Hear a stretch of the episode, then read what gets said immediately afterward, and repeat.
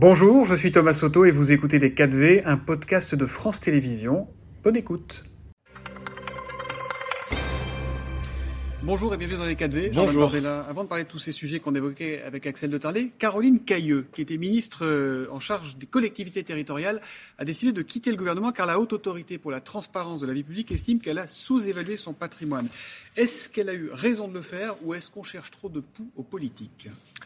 Euh, bah écoutez, si elle a démissionné, c'est qu'elle prend acte euh, des critiques qui ont été formulées par la, la haute autorité. Quand vous êtes euh, euh élu, euh, il y a un devoir de transparence euh, dont on peut débattre. Hein. il peut y avoir des débats. Est-ce qu'il y a trop de transparence? Est-ce qu'il n'y a pas assez? Je ne vais pas trancher ce débat ce matin risque de créer un 5 soupçon, secondes un soupçon sur votre plateau. Si on n'a rien à se reprocher, on ne démissionne pas. Ouais. Voilà. Moi, j'ai été élu député européen en 2019. J'ai fait ma déclaration à la haute autorité. qui est publique et disponible auprès de tout le monde. C'est bon. aussi le rôle des élus. Et sur les cabinets de conseil, alors le, le, PNF, Parquet national financier, ouais. a ouvert deux enquêtes pour savoir si le cabinet américain McKinsey aurait été favorisé en échange d'une participation à établir aux campagnes présidentielles d'Emmanuel Macron en 2017 et en 2022.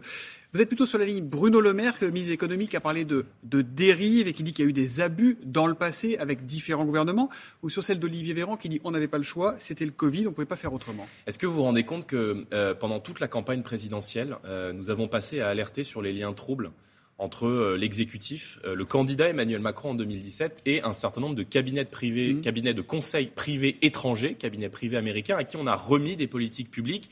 On parle de gens qui ont aidé bénévolement Emmanuel Macron durant sa campagne présidentielle. Il y a donc, euh, en théorie, un halo de corruption ouais. avec la question d'un renvoi d'ascenseur que, la, que le, le, parquet national financier va donc devoir trancher. On a passé l'intégralité de la campagne présidentielle à en parler. J'ai eu l'occasion moi-même d'en débattre à plusieurs reprises avec des ministres. On nous a dit il n'y a pas de problème. Mm. Aujourd'hui, six mois après, Bruno Le Maire nous fait cet aveu de, de culpabilité en nous disant on a peut-être. Il ne parle pas trop... de cette affaire particulièrement. Oui, oui si, ouais. si, il dit on a un peu trop tiré sur la corde avec les cabinets de conseil. Donc on voit bien que la, la petite musique n'est pas exactement la même euh, de, celle euh, dont on avait parlé pendant la campagne présidentielle. La vérité, c'est qu'Emmanuel Macron, euh, depuis 2017, a, a, vendu la France à la découpe. Il l'a fait avec les cabinets euh, de privés. Il l'a fait en vendant Alstom aux Américains de General Electric. Il l'a fait dans l'affaire des Uber Files, où, pardon, que, Jordan Bardella, une boîte privée américaine remet clé en main des projets de loi oui. à des députés de la majorité. Donc on sait qu'Emmanuel Macron est comme ça. On sait, voilà. aussi, on Maintenant, sait aussi que ça fait des années et des années, bien avant l'arrivée d'Emmanuel Macron, que les gouvernements ont recours à des, à des cabinets pas... comme ça, et que même parfois ça a pu être utile. Mais le sujet n'est pas, il manque une compétence aujourd'hui dans le domaine régalien, et vous faites appel à des boîtes privées. Ça n'est pas ça le sujet. Le sujet, c'est un cabinet euh, privé américain à qui on a remis des politiques publiques, mm. à qui on a remis des marchés très importants. J'ai plus le chiffre, mais ça se chiffre en dizaines, voire en centaines de millions d'euros, qui sont comme par hasard des personnes qui ont aidé bénévolement Emmanuel Macron à se faire élire en 2017. Et je rappelle que l'enquête du PNF concerne également 2022, oui, alors, 2022. Même, alors même que euh, la Commission nationale des comptes de campagne n'a pas encore remis sa décision d'approuver ou non les comptes de campagne des différents candidats, Emmanuel Macron comme Marine Le Pen. Absolument. Ce qui veut donc dire que si l'enquête est ouverte dès maintenant par le PNF et qu'elle concerne également le compte d'Emmanuel Macron en 2022, c'est que euh, le PNF a euh, un, un, un, faisceau d'indices mmh. euh, pouvant laisser croire que Emmanuel Macron participe de ces liquidateurs qui se succèdent à la tête de l'État depuis des années, qui ne gouvernent pas pour le peuple français, mais aurait été pour des intérêts privés. Reconnaissez que tout devient suspect. Aujourd'hui, il paraît qu'en septembre 2021, huit mois après l'assaut du Capitole, votre groupe, le RN, au Parlement européen, a envoyé deux élus à la rencontre d'élus radicaux républicains aux États-Unis lors d'un voyage organisé par des conseillers de Donald Trump, c'est un papier dans, dans le monde d'hier, et un voyage payé par les fonds européens du Rassemblement national. C'est vrai, ça? Ça pose problème, ça ou pas? Que des députés du. Non, mais attendez. Euh, pendant la campagne présidentielle, vous nous reproché d'être trop proche de la Russie et maintenant que la Moi, campagne présidentielle tout, est passée, or le vous est général, je ne ouais. vous vise pas personnellement, maintenant on nous reproche ouais. euh, d'avoir été euh, participé à un événement politique aux États-Unis. Bon, d'abord les députés européens en question sont des députés qui payé sont avec des fonds européens du Rassemblement national. Si ça a été payé avec des fonds européens, c'est que ça a été validé par le Parlement européen. Vous savez, quand on utilise mmh. euh, nos fonds de députés pour des voyages officiels lors d'événements politiques, c'est validé par l'administration du Parlement européen, premièrement. Deuxièmement, les députés européens dont vous parlez ne sont plus membres du Rassemblement national, ils, ils sont, partis, partis pendant la campagne. Et troisièmement, il est normal qu'un parti politique qui aspire à prendre la tête de l'État, qui euh, aspire à l'Élysée dans quelques années, développe des relations internationales avec tous les pays du monde. Encore une fois, pendant des années, tout le monde a expliqué qu'on voulait ça sert, ça sert à quelque chose d'aller voir les conseillers les plus radicaux de Donald Trump? De ça, je vous laisse, je vous laisse la, le, jugement. C'est un jugement qui ah, n'est pas, pas, une question. objectif, qui est un jugement subjectif. Pas du tout, c'est une question. Je vous demande si politiquement. Aujourd'hui, Emmanuel, Macron, Emmanuel Macron part rencontrer Joe Biden, qui est président des États-Unis pour une visite d'État.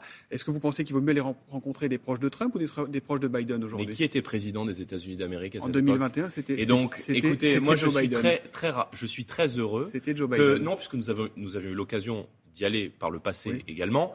Euh, ce n'était pas le premier voyage d'ailleurs. Au moment de ce euh, voyage en septembre 2021, euh, Joe Biden est président des États-Unis. Mais je vous, je vous même plus loin en vous dire que nous avions déjà eu l'occasion d'établir des liens avec mm. les représentants du, du, Parti des Républicains aux États-Unis et de nous y rendre avant. Pour une raison très simple, c'est que le Rassemblement national aspire à prendre la tête de l'État français et que donc il nous apparaît parfaitement normal de développer des liens, d'entretenir des relations, mm. de dialoguer avec l'ensemble des partis politiques patriotes au monde. Je vous rappelle que Donald Trump a été président de la première puissance mondiale et donc il est normal que nous ayons des liens aussi avec euh, son, parti politique qui euh, s'est euh, refait, je crois, même modestement, mais s'est refait une santé lors des dernières élections des mi-termes aux États-Unis. Revenons chez nous avec le sujet d'inquiétude numéro un des Français, Jordan Bardella, c'est le prix de l'énergie. Vous êtes mm. député européen, vous êtes aussi conseiller régional d'Île-de-France. Il y a un vrai sujet, on en parlait avec Axel de Tarlet, sur le prix des tickets, des abonnements, avec une guéguerre entre la présidente de la région, Valérie Pécresse, et le gouvernement qui se renvoie à la responsabilité. Qu'est-ce que vous proposez, vous, concrètement? D'abord, je pense que euh, les Français ne sont pas des vaches à lait. Et mmh. aujourd'hui, les Français sont pris en étau entre, d'un côté, euh, des prix des carburants qui sont devenus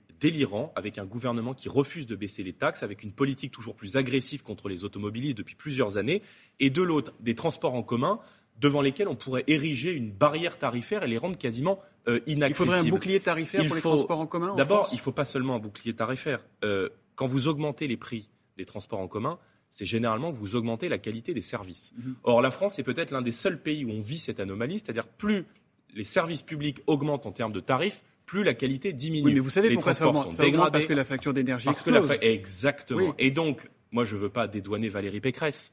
Je suis dans son opposition à la région Île-de-France. Mais le sujet aujourd'hui, c'est l'incapacité de l'État à maîtriser les prix de l'énergie. Nous, nous proposons une chose très simple. Bon, d'abord, dans les transports en commun d'Île-de-France, il faut faire des économies sur la fraude. C'est 170 mhm. millions d'euros par an. Oui, mais il faut faire des économies pardon, sur les réductions tarifaires. Dans, l'immédiat, je vais vous répondre, qui sont accordées au clandestin. C'est 40 millions qui payent il faut le savoir, le titre des transports beaucoup moins cher que euh, les citoyens français. Et troisièmement, il faut retrouver la maîtrise des prix. Nous proposons de manière très simple de sortir du marché européen de l'électricité. C'est ce qu'a fait. pardon. non, non, le sujet... mais je suis d'accord. Vous pouvez dérouler tout ce que vous voulez. Il n'y a pas de, y a pas de souci. Mais là, je vous pose une question concrète sur le prix des transports et comment on règle le problème là pour la semaine prochaine ou pour le mois de janvier. Pourquoi pour les... On ne va pas sortir du marché de l'électricité d'ici janvier et ça ne va pas faire baisser le prix du ah ticket de métro. Ah, mais écoutez, mais moi j'entends cette bah, promesse depuis le mois de janvier. L'Espagne et le Portugal ne sont pas sortis du marché européen de l'électricité. L'Espagne et le Portugal ne bénéficient pas d'une énergie trois fois moins chère que la France. Croyez-moi, il y a beaucoup de chefs d'entreprise.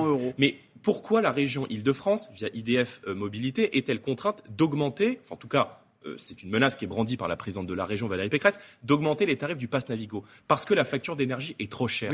Pourquoi est-ce que dans l'Essonne, il y a une école qui est obligée de fermer, il y a une mairie qui a fermé une école parce que le prix, la facture énergétique, exactement, a été multiplié par 5. Mm. Donc le sujet, c'est la maîtrise de la courbe des prix de l'énergie. Et la solution que nous proposons, Emmanuel Macron, vous me dites on va pas la faire euh, en janvier. Bah, Emmanuel Macron l'a promis en janvier 2021, ça n'a pas été fait. C'est peut-être le sujet, Jordan Bardella, mais ça n'est pas ma question. Je voudrais savoir qu'est-ce que vous eh proposez. Ben, vous savez quoi? eh ben, C'est ma réponse. Eh ben oui, mais sauf donc ça règle pas le problème. Mais bien sûr que ça règle le ah problème. Pourquoi Madame Pécresse est-elle tentée d'augmenter son prix du Navigo? Vous l'avez dit vous-même. Ses factures d'électricité. Voilà, merci. Donc, je vous donne une, mesure très simple pour baisser la facture de l'énergie. Encore une fois, nos voisins espagnols et portugais l'ont fait, et ils arrivent à avoir une énergie trois fois moins chère que la nôtre.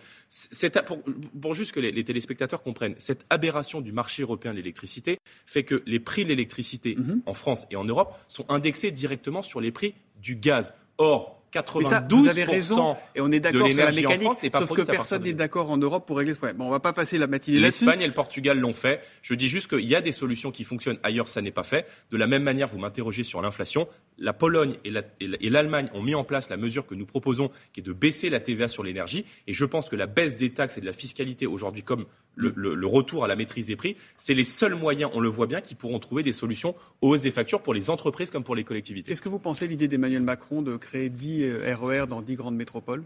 Je, je, je, pense qu'il a balancé ça un peu à l'envolée, quoi. Parce que moi, j'ai entendu hier le, le, ministre des Transports, Monsieur Beaune, euh, chez vos confrères de RMC. On lui a posé la question. Il a la charge de ce secteur. On lui a dit, mais où, quand, comment, combien? Il a été incapable de répondre à aucune des questions. Donc, ça ressemble à beaucoup des promesses euh, d'Emmanuel Macron.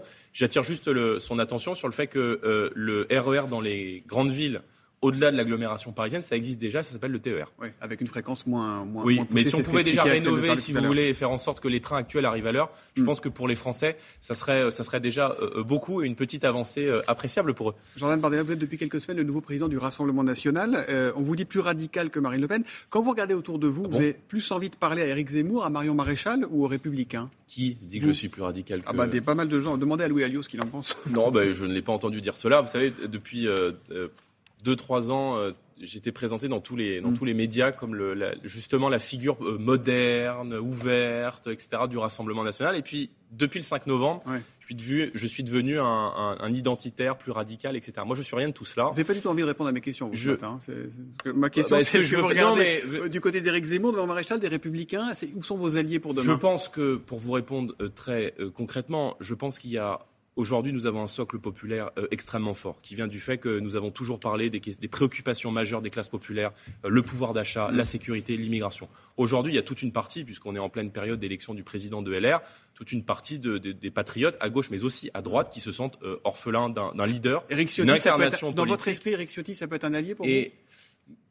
La question, c'est la, quelle sincérité d'Eric Ciotti? Quand Eric Ciotti a pu choisir aux élections régionales l'année dernière entre, euh, en PACA, vous vous souvenez, entre Thierry Mariani, qui était ministre de Nicolas Sarkozy, qui était soutenu par le RN, et M. Muselier, qui était le candidat d'Emmanuel Macron, il a voté pour M. Macron. Donc je crains qu'il n'y ait plus rien à attendre euh, de la part de ces, de ces cadres-là, sans parler euh, de, du, troisième qui est, qui est plus macroniste, Aurélien, voilà, Pradier. Aurélien Pradier, qui lui a voté carrément les subventions à SOS Méditerranée dans sa région, c'est-à-dire à une, une, organisation qui fait le, le taxi pour les mafias de passeurs en mer Méditerranée. Donc euh, je pense qu'il y a une déconnexion aujourd'hui entre les LR et un ancien électorat de droite plutôt orphelin, à qui moi j'aimerais tendre la main, parce que je pense que sur l'essentiel des idées, c'est-à-dire la défense de la valeur travail, euh, l'autorité, la sécurité, l'immigration, le pouvoir d'achat, on a beaucoup de points de convergence. Eh ben, merci beaucoup. merci à vous.